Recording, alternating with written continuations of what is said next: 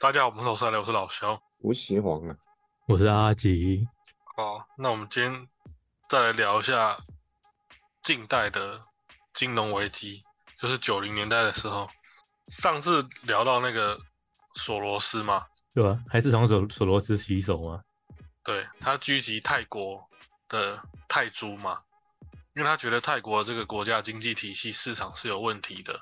嗯，其实很有趣的时候是九零年代的初期，欧美各国都在为亚洲的经济喝彩。哇，这些猴子们，他们也做起来自己的那种市场的能量了。像以前不是会有什么读小学课本也有读过什么台湾前烟角木吗？嗯，但实际上那个经济的能量是比我们想的更大。经济奇迹这个词是外国人讲的，意思就是说那时候的时代是整个东南亚这个整个亚洲都有转起来。但是索罗斯他们就是特别厉害的人，他们觉得你们这个经济转动起来的内部其实是。有不好的实质在，就说你们实业其实不多。那索罗斯就从泰泰国开始攻击嘛。那泰铢崩塌之后，就像骨牌一样，你倒了第一张之后也会继续倒嘛。袭击泰铢得手之后，索罗斯开始连续狙击其他国家，他开始规划要怎么样攻击别人来赚钱。所以泰铢的贬值就直接升级为。我们大家耳熟能详的就是东南亚金融风暴嘛。那表面上，印尼的经济环境比泰国好一些。印尼盾在此之前就已经逐步贬值，化解了危机初期的压力，然后给了印尼人有一点信心。甚至到当年七月十一号的时候，印尼政府先发制人，把汇率波幅扩大到十二趴。这时候，印尼的股市一路飙红。就显示出投资者对于我们目前的市场是很充足的，觉得市场信心是很好的。可是呢，它其实不是一个真相。怎么说呢？一九九八年的一月，当泰国、菲律宾、马来西亚危机逐渐平缓时候，印尼盾的汇率却一泻千里。按照一九九七年七月的汇价计算，它贬值了，其实贬值两百趴。哦，那是多。股市。对股市下跌五十八，社会出现严重的混乱，印尼在当下就直接成为东南亚金融危机中最严重的受灾户。因为真相是，与其他的东盟国家相比，印尼的经济其实更糟。该怎么完整的形容呢？就是说，印尼的金融市场体制是一个可怕的市场，他们的金融成为掠夺者的抢劫工具。据说啦，当时印尼的总理苏哈托给他们亲信的礼物是给什么，知道吗？给银行牌照，那请他们自己去开银行，就是很腐败，自己去募资的意思吗？那你想，只要获得了金融牌照，就等于获得什么？掠取一般人财富的工具嘛？一般人得存钱，只能存钱。可是，一般人不能像那些什么什么财团借很多钱吧？多，在这种金融体制中，无论出现多多高的什么不良贷款率都不奇怪。怎么讲？这已经不是金融银行了，是掠夺国民财富的机器嘛？目目的就是要制造不良贷款。而九七年印尼的不良贷款数字曝光，就已经达到了三十趴。过去十年。那个印尼政府维持七趴以上的经济增长率，你看七趴这数字在现在根本就看起来是不可思议。就是说，在当时八零年代、九零年代啊，亚洲经济也开始走起来了。那那这种政府呢，在一定的程度上也获得了国民的支持嘛？因为像七趴的那种经济增长率，国民一定是感受得到的。就等于说，哎，逐步调薪啊。像我们一般讲什么所谓的景气好，其实就是有时候就是简单讲，就是你购买力会提高。那购买力有时候不单纯是是指钱，也是说，哎，大家对于想购物的欲望也会很高。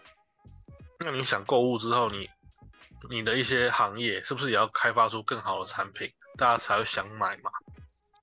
那所以我们就可以知道，这种经济的增长是以牺牲国民的福利为代价的。虽然经济增长会带来就业机会，但未必带来国民的福利。某种程度上甚至可以说是国民的财富净损失。那这时候又会出现一些老套政治套路了，制造事端，转移国内焦点嘛。当权者可以利用居民在某方面的无知转移愤怒，牺牲某个群体或阶层，发展到一定的程度就是血腥的骚乱嘛。比方说，让现在华人很有名的什么，印尼有很著名的什么排华动乱嘛。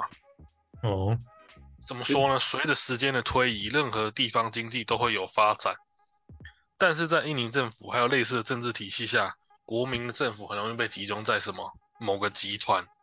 甚至是某个人手中，一般人积累的财富啊，实际上早就透过金融体系被挥霍一空。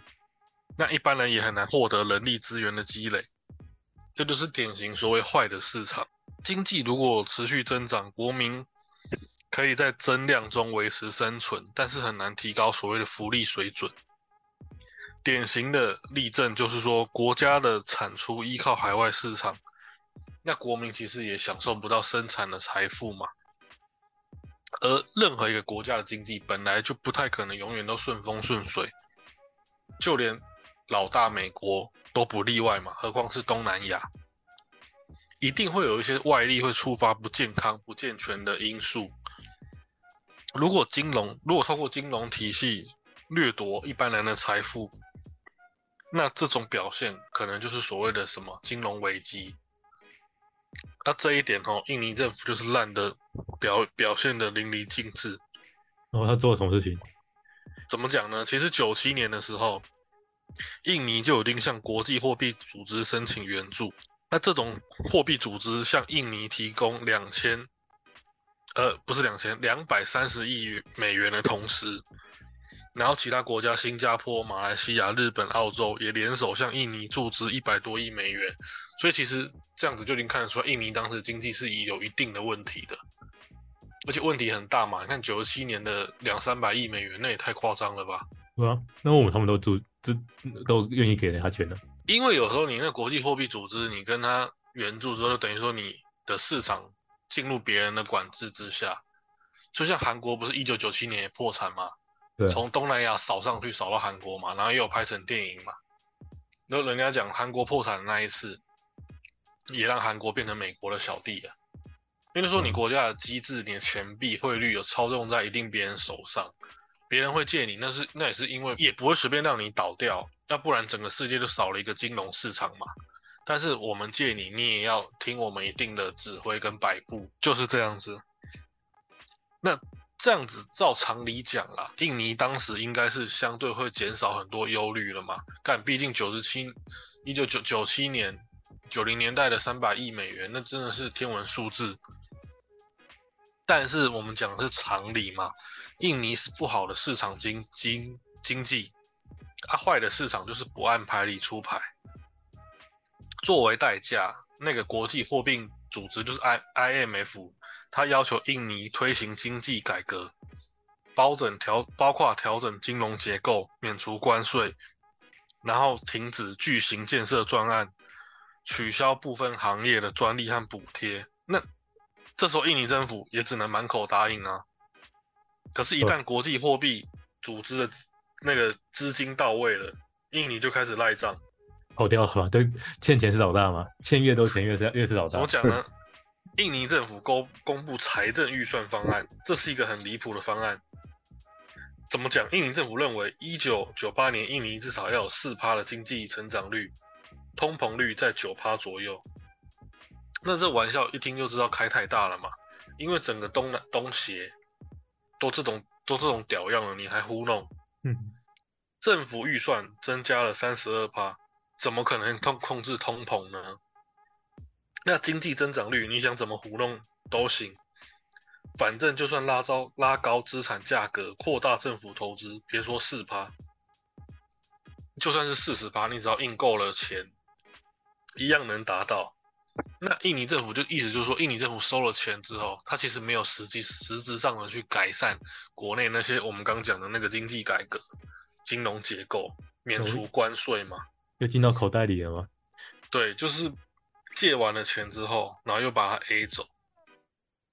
像那个比方说印尼政府的总理，他的儿子，他有国家的香烟专利权，这什么情形？就是这非常奇怪的，就是那个政府啊，他把所有什么银行牌照也是发给自己的亲信，他就是没有想好好去整顿一下国内的经济嘛，本质就是烂。像你看，那九七年很多东南亚风暴，台湾没有扫到，因为台湾当时其实，在很困苦的情况下，他台湾也是做出很多努力。台湾不是二战完之后，其实东南亚二战完之后都蛮惨的，因为东南亚在当时都是日本的殖民地嘛，二战败国吗？对，都是战败国，不仅是战败国，你他妈还是殖民地嗯。而且因为日本它二战的时期，它国内的资源其实是不够的，所以它有它有很多很多的资源都是依靠海外的殖民地来掠夺的，所以当时东南亚大家都是被日本掠夺的很惨嘛，啊又被打败。以台湾当时的情况来讲，我们不是二战后是一个战败的殖民地吗？然后我们还要去打那个什么国共内战嘛，然后还有什么无为不为的，要重建那个什么经济的结构嘛，因为二战打完之后，很多钱都破产了，很多钱都不值钱。但是台湾在一九六零年代的时候有有开始就推动金融，应该说市场的结构转变。那一九六零年代这想的是非常远的，当时有一批官员是非常厉害的，就是要推动那个什么农业，然后慢慢转型到轻工业、加工业嘛，加工出口业嘛。嗯，可是一些其他东南亚烂国家没有，他们明明没有像台湾那时候那么麻烦，我们台湾还要抵抗那个共匪，然后还要支援韩战，但是我们在六零年代一样有赶快去做事情嘛。六零年代要让那个市民的产业转型，然后我们还要去盖那个什么十大建设嘛，然后官员还要去外国找人才嘛，就像是去找张忠谋那边把他们从美国找回来建设台湾嘛。台湾那时候做了很多事情，那、东南亚那些烂国家真的是烂到不行，觉得二战完就没事了，能贪就就爽嘛。所以当时的东南亚的经济就被那些外国人给盯上了，外国人要来狙击他们的钱嘛。那讲回印尼的情形，就是说印尼跟国币货币基金组织拿了钱之后，又不好好搞经济，他就让 IMF 和美国非常的恼火。而国内其实舆论也但也开始出来了，因为 IMF 和美国就认为你印尼这样子也太无赖了，而这时印尼盾它又开始自由浮动，国际的货币市场其实都一直在观察，甚至是观察的很紧密。财政预算公布当天，印尼盾跌至低点，一美元兑换八千五百印尼盾。那这个意思是什么呢？就是印尼政府的烂，是连国际上都注意到了。同年的一月八日，IMF 组织公开谴责印尼，直接点名批评印尼政府的投资计划没有用于什么国民教育，教育才能催生整个国家的基础人才的运转嘛。你不会希望整个社会上大家都是八加九嘛，都是一些无赖嘛。哦，你现在是污名化八加九吗？没有污名化，举例举例说明举例，举例说明 他们，不用，他们不用污名化嘛。不用污名化吗？因为教育它一定是，你看从个人而言就是了，你一辈子活到平均寿命八九十岁，你教育这件事情可能是你这辈子最棒或是翻身最快的一件事情。你没有那么多事情是你这辈子哦，有国家帮助你，然后还有所谓的同学、补习班、老师什么一五 A 不 A，然后你可以做十几二十年，然后学习这件事情本身上它又没有所谓的负面，所以他教育这种事情本来就是很有真的很有可能是一个人这辈子唯一翻身的途径。你只要好好读书，你就可以当医生呢。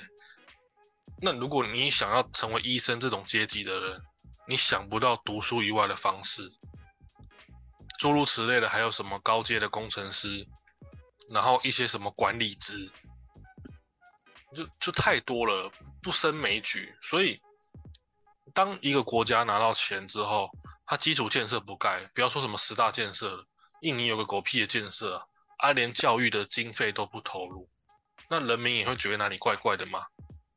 怎么可能二战到后来那么久了啊？我们怎么好像哪里有问题？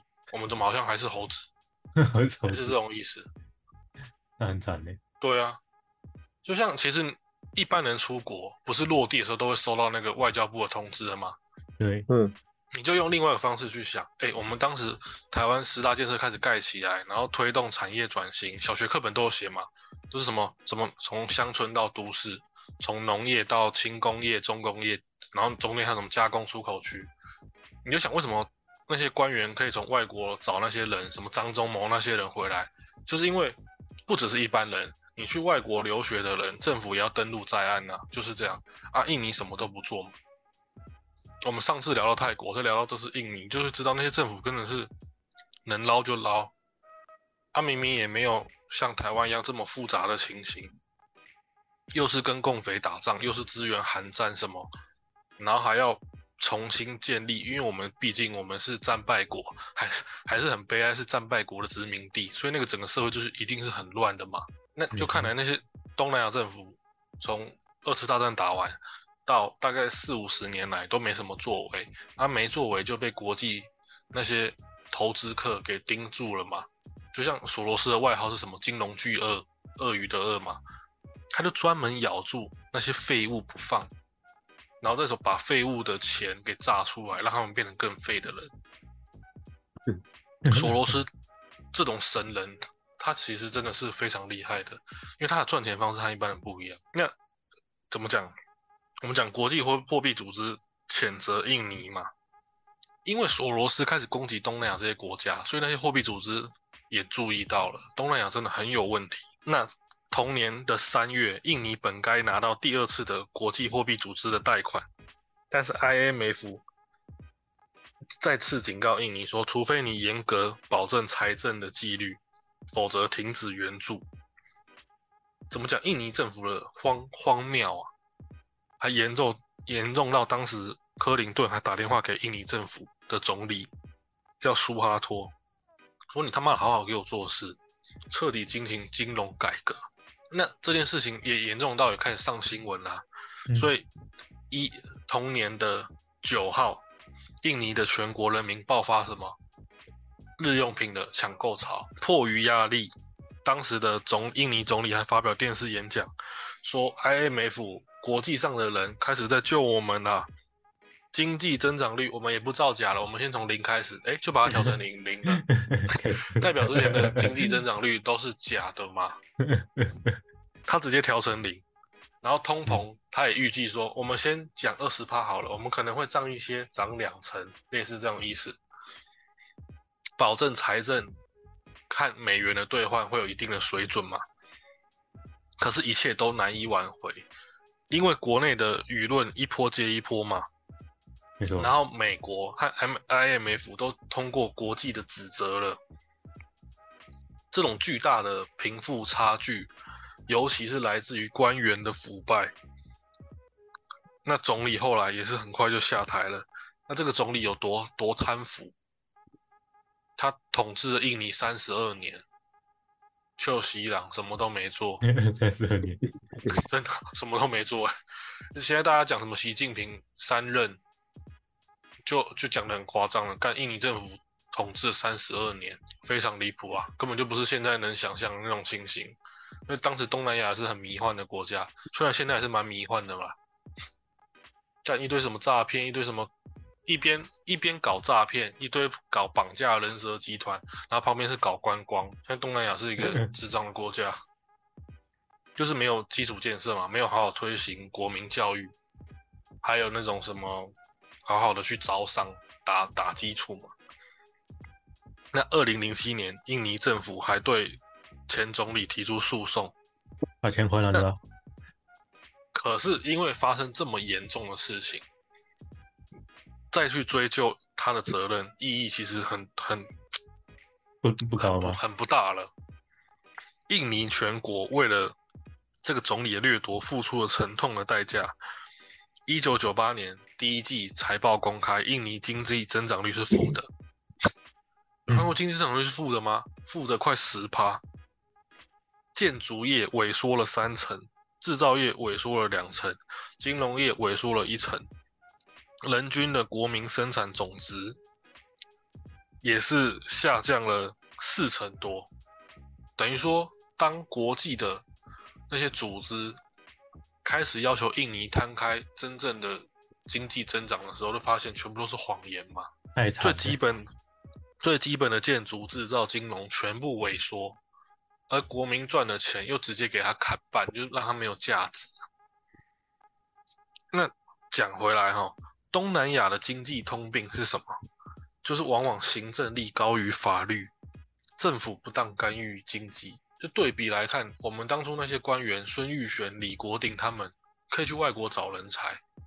啊，像印尼、泰国这些烂国家，那种王室、那种总理都一次统治人民三十年的，哇，那真的是过得好舒服啊！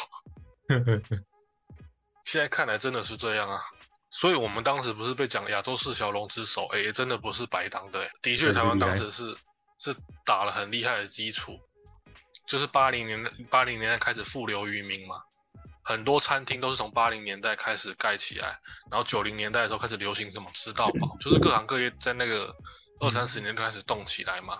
那二零我们讲回东南亚的状况，当然我们台湾也是东南亚啦，没错，就是说，二十世纪的九零年代初期，世界都在为东南亚的经济喝彩。哇，这些猴子真的也可以经济奇迹哦，不简单不简单，什么科技文明都没有，还有经济奇迹哦。但是，一九九七年之后，索罗斯狙击泰铢之后，辉煌就不在了嘛。大家发现很多那个金融数字都是谎言。嗯，东南亚金融危机后，很多人将其归咎于索罗斯，还有所谓的国际热钱，认为这个是西方势力针对亚洲的经济阴谋。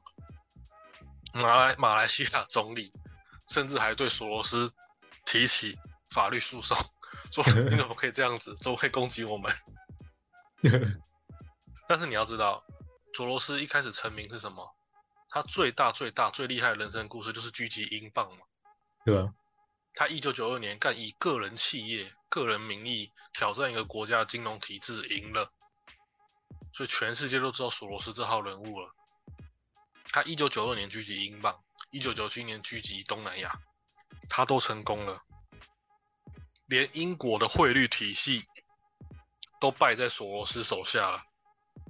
从来没有看过一个英国的宰相敢跑到政治势力去美国抓索罗斯嘛？这当然不可能。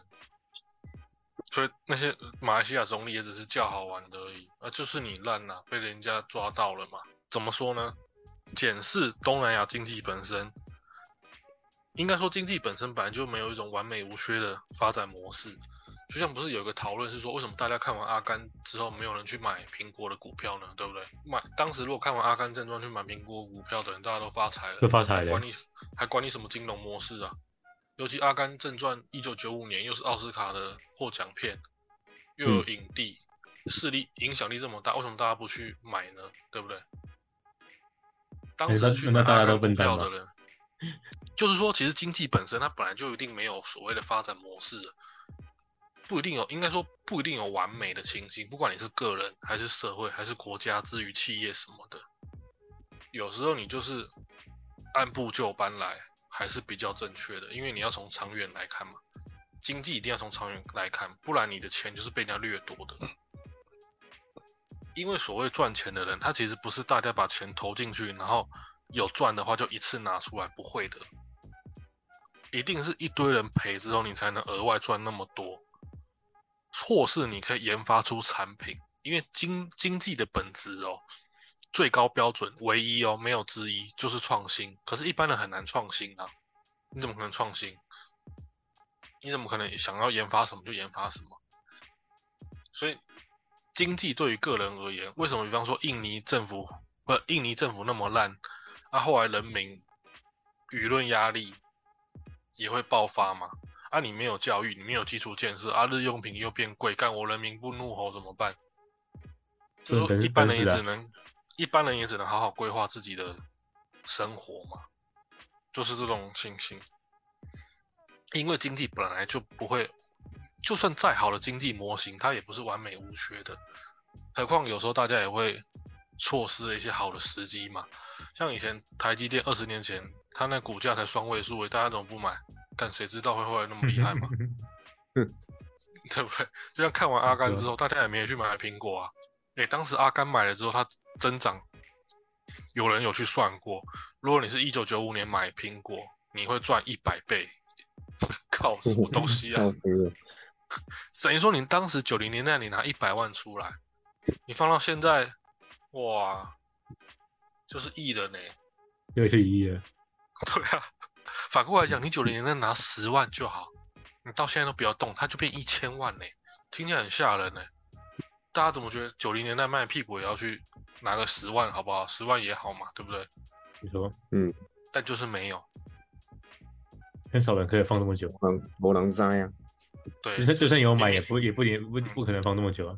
对，所以经经济啊，它就是本质上就是有这样子的一定情形，它不会完美无缺，你只能规划好自己的生活，你说节奏也好，还是说你赚的钱也好，就就只能这样而已。啊，那啊，再额外补充个题外话，阿甘最变态是说，如果你我们按照上电影的时候是一九九四年、一九九五年嘛，没错。苹果苹果在社会上它对应到阿甘的剧情里面好了，大概是八零年代。苹果第一次 IPO 募资是一九八零年代。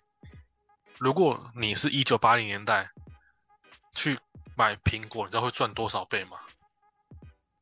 有人也有去算，答案是五十九万倍。所以意思就是什么？那，你你就算好好的规划你的生活，有时候你也是看不懂社会走向是什么的。但你能把握的也只有规划好你的生活节奏，就只有这样子。那你说八零年代就是就是大人的人是白痴吗？你不会买苹果，五十九万倍，你一元可以变五十九万嘞。但大家还是没有去买吧。如果大大家八零年代都有去买苹果，现在全世界快八十亿人。至少一半都是富翁了吧？没错，对不对？所以就是这样子。那东南亚经济就是我们文明科技比较落后的，很多时候它你的经济模型、经济理论、经济的对应到社会的形式，它本来就已经相对不完善了。所以一般人真的是 怎么办呢？那凉拌的。所以有时候人家讲那个什么。教育是你唯一翻身途径，他也没有讲错，因为你这辈子没办法做那么长的时间，是一个没有负面的事情，而且还可以直接帮你翻转阶级的事情。嗯，你你路边摊卖再顺卖再好，卖到五六十岁，儿子出生，孙子也出生了，但你能跟医生比吗？就是类似这种意思。嗯，钱从长期来看，一定不是你很麻烦的事情，除非你本身。你说运气不好，或是被陷害嘛？因为钱长期来看你一定会有的，但是能有到什么程度的时候，有时候还是要一些外力借助。那对一般人来讲，最好的外力借助就是教育了。所以你看，我们前面讲到那印尼的事情也是这样子啊，国民教育没有提升，基础建设也没有啊，日用品又变贵，那人民才醒来哦。是啊，有时候人民就是这么笨啊。干那个那个苏哈什么那个政府，印尼政府，他可以统治人民三十年呢。三十年后，大家脑子才醒清醒啊，啊也没办法嘛，一般人就这样。真的，那怎么讲？讲回来，或许你生在东南亚的时候，你的起点就注定是败局了，就是很多种层面啊，因为东南亚的确是文明比较落后嘛。可是不代表你就没有办法规划好你的人生之类的。但是从国家的整体而言，索罗斯的攻击就只是让东南亚的经济更为醒目，只是这种醒目就是不好的醒目，就是这样被人家摊在阳光底下嘛。嗯，很惨。东南亚的模式应该说死穴就在于政府不恰当的干预经济，并成为这样子。强势中的集团，而政府集团常常借此牟利，所以一个政府如果有贪污的话，那真的是非常严重的。我们讲回我们，我们应该说我们政府，或是任何时候很多政府都会有贪污啊。一定会有啊。但是是但是贪污这种名词其实比我们自己想的还严重，甚至有些人会觉得啊没贪呃没有贪太多也没关系啦，还有在做事就好，敢做你妈个头啊！因为贪污的情形，你放长远来看的话，它真的会很危害，因为变得大家都在勾结嘛。大家都先就先先拿再说，对，当大家都拿了再说之后，就不会再说了，就没因为我有。下次还是继续拿，我不会继续做啊。没错，东南亚诸国在危机的时候，呃，危机之前没有建立一个相对健全的法律和市场的体系，行政的力量又驾于法律之上。曼谷啊、吉隆坡啊、雅加达也都有高楼，也都灯红酒绿，可是它不是现代化的本质。东南亚的国家领导人似乎被一堆发热的一堆看起来很棒、可以发光发热的经济增长迷昏了脑子。就像我刚刚讲的，我们近代的金融史都是大概从二次大战后开始讲嘛。二次大战之后都是那个百废待兴，大家都觉得好像拿一点做一点，好像就很有成长了嘛。但其实不是这样子的，是说国家的运行还是要很长的什么法律啊、文明，才有机会走出一条路。那它就是这样子啦。就是这样子。近半世纪怎么讲？近半世纪的经济增长给东南亚人民带来幻觉。